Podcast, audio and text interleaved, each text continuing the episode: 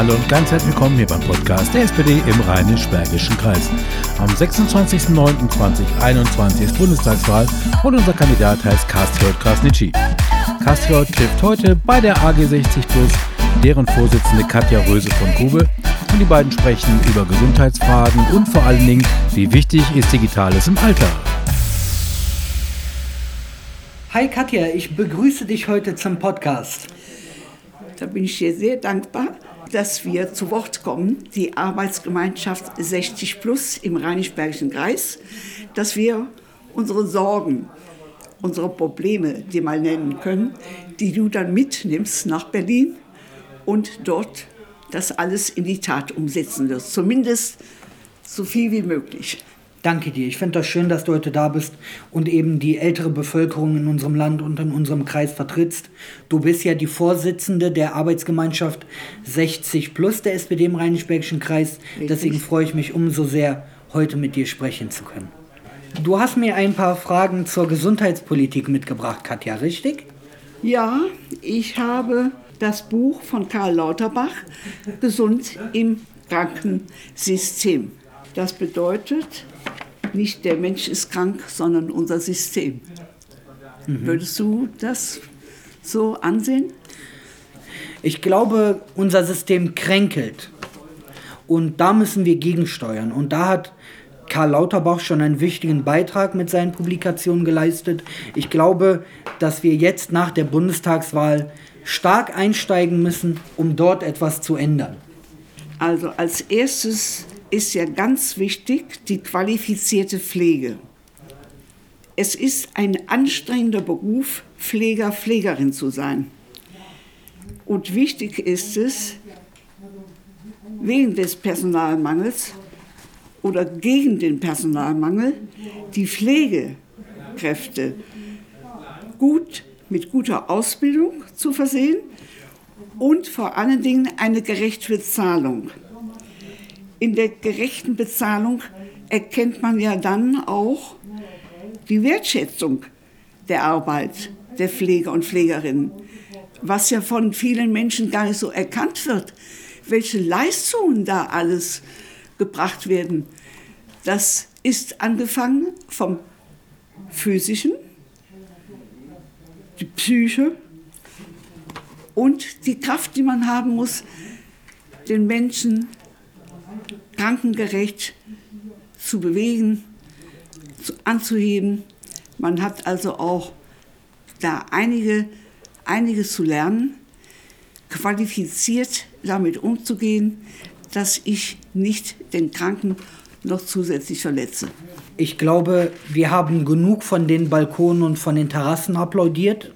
Jetzt ist es Zeit zu handeln die Menschen, die in der Pflege arbeiten und das medizinische Personal ganz allgemein gesprochen, verdient mehr als den Applaus, verdient höhere Bezahlungen und verdient Respekt.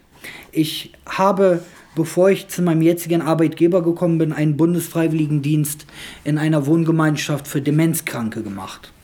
Und in dieser Zeit habe ich eben mitbekommen, nicht nur der pflegerische Aufwand, der hart genug ist für die Damen und für die Herren, die da jeden Tag geackert haben, sondern auch die psychische, die seelische Belastung. Das, das ist ganz schwierig zu erklären, weil es handelt sich zwar nicht um Familienmitglieder, aber trotzdem bewegen einen diese Schicksale. Und ich glaube, dass diese Menschen, die das jeden Tag verrichten und jeden Tag aufs Neue aufstehen und ihren Job den Dienst an der Gesellschaft erledigen, viel mehr verdienen. Ja, darum, gerade was Demenzerkrankung betrifft, das sind ja Menschen, die haben zeitweise klares Bewusstsein. Ich habe das selbst erlebt. Entschuldigung, mein Mann war ja ein hochintellektueller Mensch.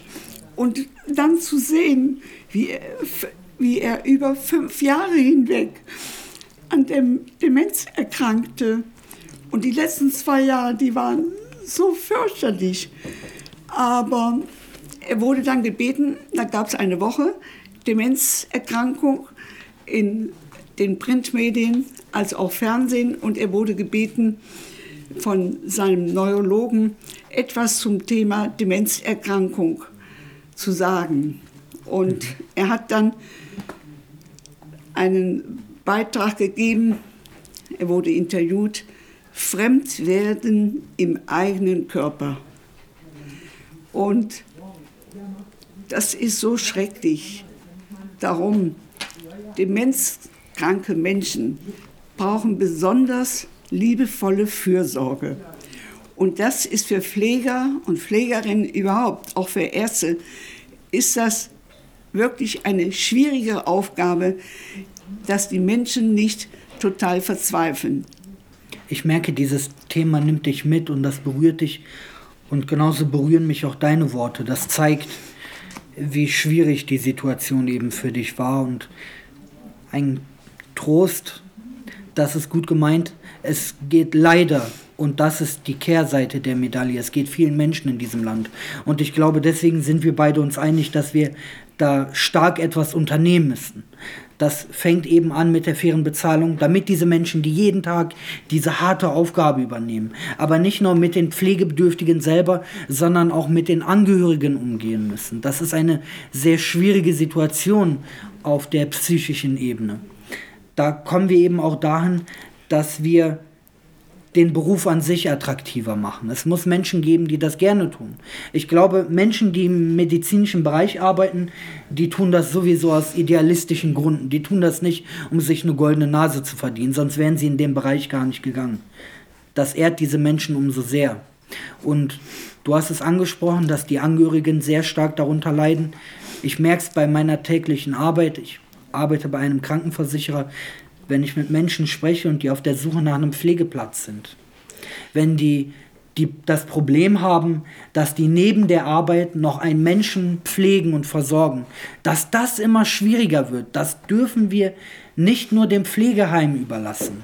Wir überlasten das System. Wir müssen den Menschen die Möglichkeit geben, Angehörige im häuslichen Umfeld zu pflegen.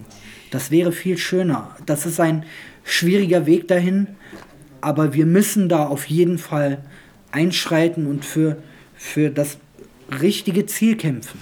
Von daher wäre es gut, wenn die Unterstützung der pflegenden Angehörigen, wenn die besser würde. Denn die haben ja auch nur noch wenig Kraft nach Wochen, Monaten. Und sie sind glücklich darüber, wenn ihnen jemand mal zur Seite steht. Von daher müsste es zum Beispiel Kurzzeitpflege, man müsste mal in Urlaub fahren können, um wieder zu neuen Kräften zu kommen, um für den Angehörigen da zu sein. Ähm, es gibt äh, verschiedene Möglichkeiten, Verhinderungspflege, Kurzzeitpflege, aber der Reformbedarf ist definitiv da. Wir müssen noch viel mehr tun. Viel dafür tun, damit es unseren Großeltern, unseren Nachbarn, einfach unseren Mitmenschen besser geht.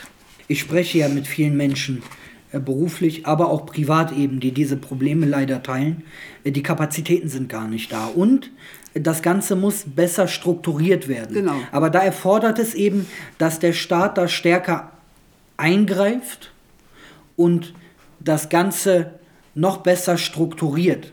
Und das muss nicht immer in Berlin sein. Das fängt schon in der Kommune, im Kreis fängt das an, dass der Kreis da viel besser darauf vorbereitet ist. Wir Menschen werden immer älter. Das ist auch gut so. Aber das Alter bringt eben auch äh, viele Hürden mit sich, eben die Pflegebedürftigkeit. Und da kann man jetzt nicht sagen, ich plane mit so und so viel Plätzen, die definitiv zu niedrig geplant sind, sondern das muss aufgestockt werden, damit die Menschen, die ihre Angehörigen pflegen, mhm. sich nicht Gedanken machen müssen, wenn ich mal in Urlaub fahre, weil ich fertig bin, wo kommt mein Angehöriger hin? Das sind gute Instrumente, Kurzzeitpflege, Verhinderungspflege, aber das muss reformiert und ausgebaut werden. Da sind wir uns einig, das finde ich okay. gut. Zur Bundestagswahl. Kastriot. 38 Prozent ist der Anteil der über 65-Jährigen der gesamten Bevölkerung. Mhm. Sie werden sich das alles jetzt ansehen, anhören und wissen dann vielleicht, das ist unser Mann in Berlin. Mhm. Ja, Katja, du hast recht, 38 Prozent, das ist eine große Zahl. Das bringt aber auch ähm, sehr viel Verantwortung mit sich.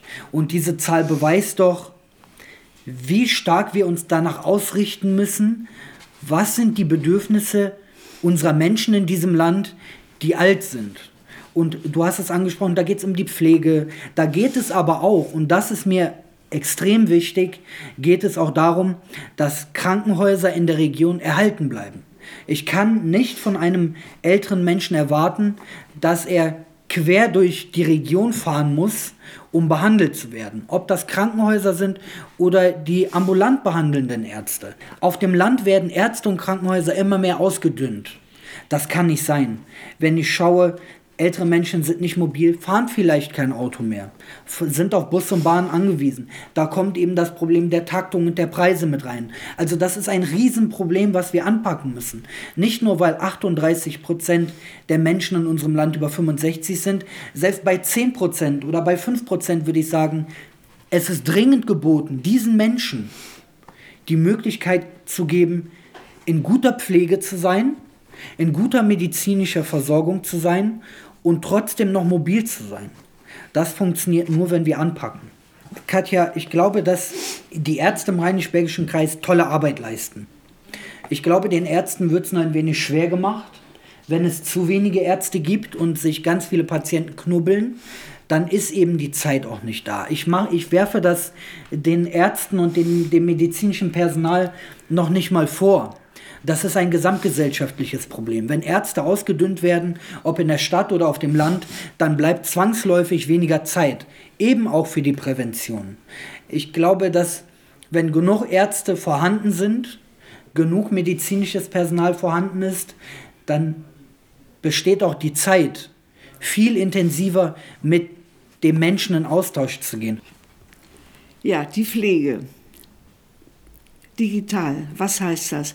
Die Menschen in den Altenheimen und Krankenhäusern, die sind glücklich, wenn sie eine Möglichkeit haben, teilzunehmen am öffentlichen Leben, teilzunehmen, was gerade auf der Welt passiert. Ja? Und in den meisten der etwa 12.000 Alten- und Pflegeheimen steht kein WLAN zur Verfügung. Und das ist eine Aufgabe für dich, dass du dafür sorgst, dass in Alten- und Pflegeheimen Internetzugang ist. Ja? Wo man dann sein iPad im Bett bedienen kann und sich damit beschäftigen kann. Man kann erfahren, was ist draußen los, draußen vor der Tür. Man nimmt teil am Leben und äh, die digitale Ergänzung ist wichtig für die Psyche. Man könnte auch sagen, auch das ist Prävention. Ja, du hast absolut recht. Ich glaube, Katja, wir unterschätzen oft, ähm, wie stark die ältere Bevölkerung vernetzt ist. Wir meinen immer, die sind abgehängt und nein, das mag in einem geringen Umfang vielleicht stimmen, weil das Wissen einfach fehlt, weil eure Generation mit diesen Dingen nicht aufgewachsen ist, aber trotzdem hinkt ihr ja nicht so stark hinterher, dass ihr nicht wisst, was ist Internet und was ist, was ist das digitale Leben auf dieser Welt. Gerade in der jetzigen Zeit, in den Zeiten der Isolation, wo ganz viele Menschen von ihrer Außenwelt abgeschnitten sind. Und das ist gerade in Alten- und Pflegeheimen so, dass man jetzt mittlerweile unter Umständen besucht werden kann. Es gab Zeiten, da funktionierte das gar nicht. Dass man zumindest angebunden ist und ob das das iPad ist oder sonst ein äh, Tablet oder ein Smartphone, dass man mit den Angehörigen sprechen kann, auch über die Videotelefonie und sich trotzdem sieht. Das ist nur ein schwacher Trost. Aber die Krise hat uns gezeigt, dass wir digi noch digitaler werden müssen und wir da keine Altersgruppe ausnehmen dürfen und erst recht nicht die ältere Bevölkerung in unserem Land. Das war ja auch meine Idee als Arbeitsgemeinschaft 60 Plus Vorsitzender hier im Rheinisch-Bergischen Kreis. Ich hatte die Idee, eine Arbeitsgruppe ins Leben zu rufen, die sich mit der Technik beschäftigt. Wie gehe ich mit einem Tablet um? Was kann ich damit alles tun? Und ich habe jetzt einem älteren Ehepaar ein Tablet geschenkt. Und, und habe einen tollen Nachbarn, der ist äh, Techniker, Ingenieur.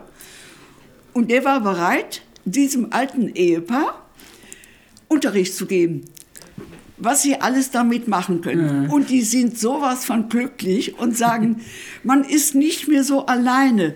Wir gehen doch abends gar nicht mehr raus. Wir wollen abends zu Hause sein, wenn es dunkel wird, ja, oder keine Menschen mehr auf der Straße sind. Oder jetzt Corona. Und dann ist das doch eine wunderbare Beschäftigung und man nimmt teil am Leben. Ja, also. Das finde ich sehr nett von dir. Das ehrt dich wirklich sehr, Katja. Ich glaube, da müssen wir ansetzen und das haben wir vor als SPD. Wir brauchen eben das Recht auf digitale Bildung für alle Generationen. Genau. Kostengünstig, barrierefrei und inklusiv. Und ich glaube, dass wir da auf Bundesebene Anreize schaffen können und über Förderprogramme des Bundes die Volkshochschulen unterstützen können, damit das Thema Digitalisierung noch breiter gestreut wird. Nicht jeder hat dich als Nachbarin, die ein Tablet geschenkt bekommen, was dich sehr ehrt, oder ein Nachbar, der Ingenieur ist und das beibringen kann. Ich glaube, da sind wir als Bund in der Pflicht, das allen Menschen näher zu bringen. Ja, also ich denke, hier ist alt und jung, die gehören zusammen. Die Jungen, die zeigen, was sie schon wissen. Und die Alten, die sagen, was sie noch wissen. Und das ist sehr viel. Es gibt immer noch einen großer Teil, der den Zweiten Weltkrieg erlebt hat. Manche auch den Ersten. Mhm. Und diese Menschen freuen sich, wenn sie am gesellschaftspolitischen Leben teilnehmen können, indem sie die Informationen haben über ein Tablet. Ja? Das ist richtig. Jung und alt, Hand in Hand. So ist ich es. glaube, so können wir das Ganze hinkriegen, Katja. Ja, ich bedanke mich, dass ich das hier dir ans Herz legen durfte, denn ich denke, junge Menschen wie du, die bereit sind und dann noch für die SPD zu kämpfen, gute Sachen umzusetzen für Bürger und Bürgerinnen. Das freut mich und ich wünsche dir viel Erfolg und dass du in den Bundestag einziehst und dort uns gut vertreten wirst. Ich danke dir. Danke dir, Katja. Bis bald. Bleib gesund.